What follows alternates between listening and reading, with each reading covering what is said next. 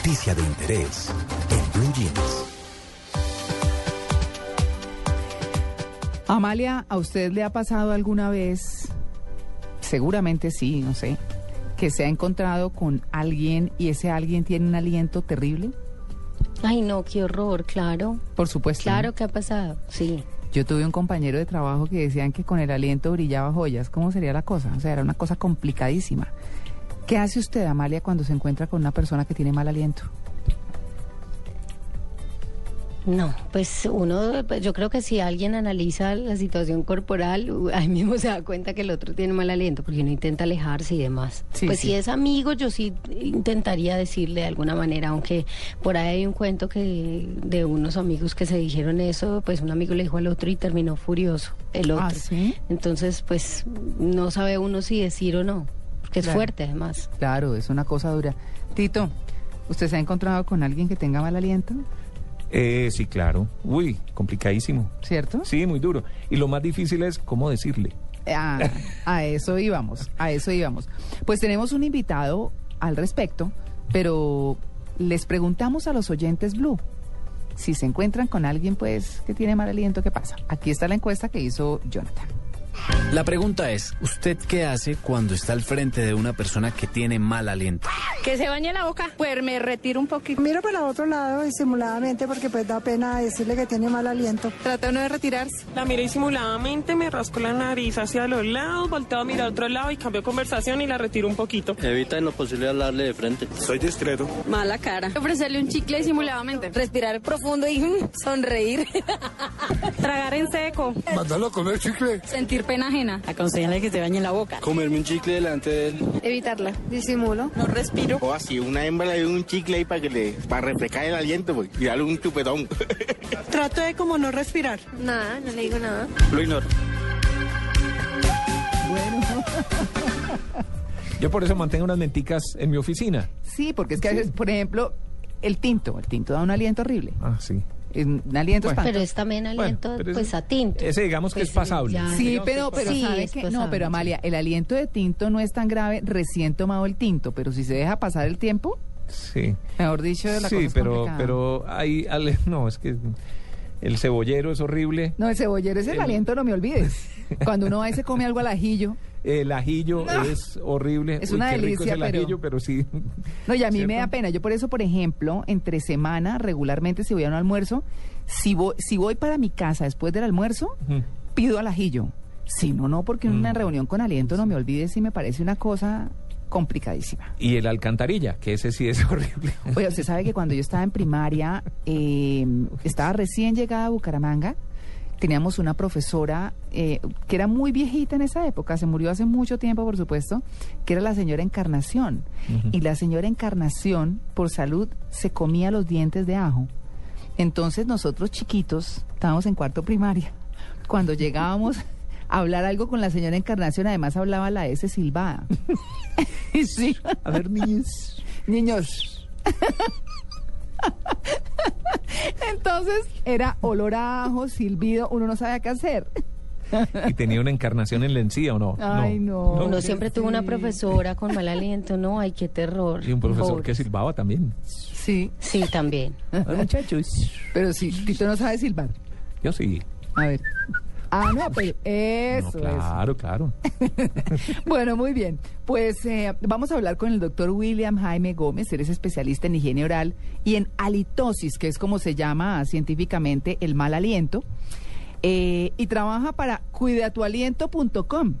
Hágame el favor. Así que vamos a hablar con, con el doctor Gómez. Doctor William Gómez, muy buenos días. Muy buenos días a toda la audiencia de Blue Radio. Bueno, aquí ya escuchó usted los testimonios de, de los oyentes Blue, ¿no? Se, unos eh, no respiran, otros voltean la cara, otros se alejan, en fin. ¿Qué pasa con la litosis? Al primero de todo hay, hay que indicar lo siguiente. El mal aliento es un problema común de la condición humana. Cualquier persona lo puede presentar. Se estima que el 25% de las personas puede presentar el síntoma de una manera permanente o crónica y más del 50% de una forma temporal o transitoria. Claro, pues se dice que nueve de cada diez casos de halitosis tiene su origen en unas bacterias que se crean en la boca. E- Eso, eh, digamos, ¿por qué se forman? ¿Por la alimentación únicamente? A ver, primero, yo sí les quiero explicar bien. En fin, la litosis no es una enfermedad. Mucha gente tiende a, pensar pues, que la litosis es una enfermedad, que es un problema que viene de- del estómago, ¿no? La ciencia médica considera que el mal aliento es un posible síntoma de procesos fisiológicos o patológicos, orales y extraorales, o, o de inadecuadas prácticas de higiene bucal. También puede aparecer como manifestación de secuelas producidas por hábitos relacionados con la alimentación, el tabaco y el alcohol, como lo que usted comentaba ahorita de, de la profesora aquella que solía ingerir, pues, eh, consumir el ajo. Claro. Pues bueno, pero hay enfermedades que también lo genera. Uno escucha que personas que sufren de sinusitis, por ejemplo, pueden tener mal aliento. Sí, si nos vamos a referir ya propiamente a, la- a las causas de la litosis, encontramos de que el 90% de las causas de litosis tienen su origen en la cavidad oral y están estrechamente relacionadas a las bacterias. Mm. Eh, eh, se calcula o se han eh, estudiado más o menos unas más de 300 especies de bacterias que habitan en la boca. ¿300? No, pues eso es toda una fauna. Pero doctor, ¿cómo, cómo evitar, cómo evitar ya, ya pensando que por ejemplo puede ser un problema gástrico y demás, cómo, cómo evitar realmente que esto se dé? ¿Es con un tratamiento médico? ¿Hay O hábitos alimenticios que pueden cambiarse? ¿O las mentas? Pónganme cuidado, pónganme cuidado un segundo, yo les, yo les explico. A ver. La principal causa de, de la litosis es bacteriana y tiene que ver con unas bacterias que están en la boca que se conocen como anaerobias gran negativas. Son unas bacterias que se reproducen en ambientes pobres de oxígeno y se encuentran principalmente en la lengua.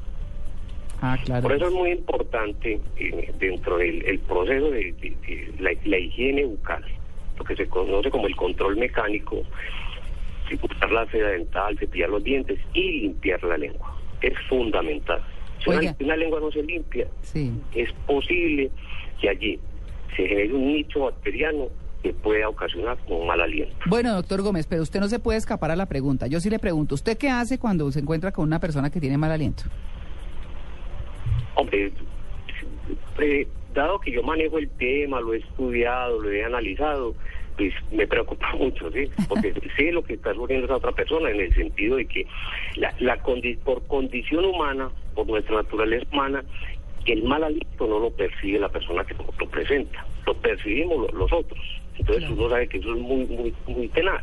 Y eso que uno se, se sopla en la palma de la mano y huele, dice que para percibirse el aliento, una autopercepción del aliento. No, eso no se, no se siente. Nosotros mismos no nos lo sentimos. Ah, ¿Y por por el- qué? Porque, de verdad, ¿no? ¿Por qué no se da cuenta si tiene mal aliento? Hombre, eh, eso tiene que ver con, con la condición humana. Le- le voy a explicar lo siguiente. Son, son un- unos, unos olores que la misma persona no los percibe o no le son molestos, igual como cuando vamos al baño. Si, si a nosotros nos molestaran los olores propios cuando vamos al baño, tendríamos que entrar alguna careta. No, pero eso sí se sienten. No, eso sí. No, no, pero, pero no son tan ofensivos para nosotros mismos. Mm, ah, No son porque Porque nosotros. son de uno. Bueno, sí, son de Son uno. sus hijitos. Lo que les quiero decir es que, pero oiga, lo- es- escúcheme, eso es una cosa propia de la condición humana. ¿Qué tal? De que el olor del aliento la misma persona no lo percibe, así se sople en las manos.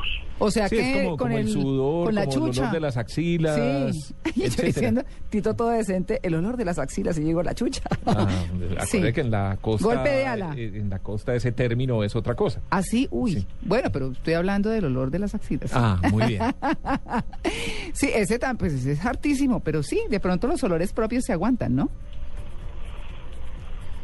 Pues bueno, doctor Aunque Gómez. ese que sí. mencionaba usted también, ¿Qué? a veces también es inaguantable. ¿Cuál? ¿El golpe de ala? El otro. Sí, está muy enfermito, claro. Pues es el doctor William Jaime Gómez, especialista en higiene oral y halitosis. Muchas gracias por, bueno, por aclararnos esto. Pues lo mejor, pues la solución es que una buena higiene oral. Cepillada de lengua. Lo principal, yo, yo sí quiero dejar este último mensaje.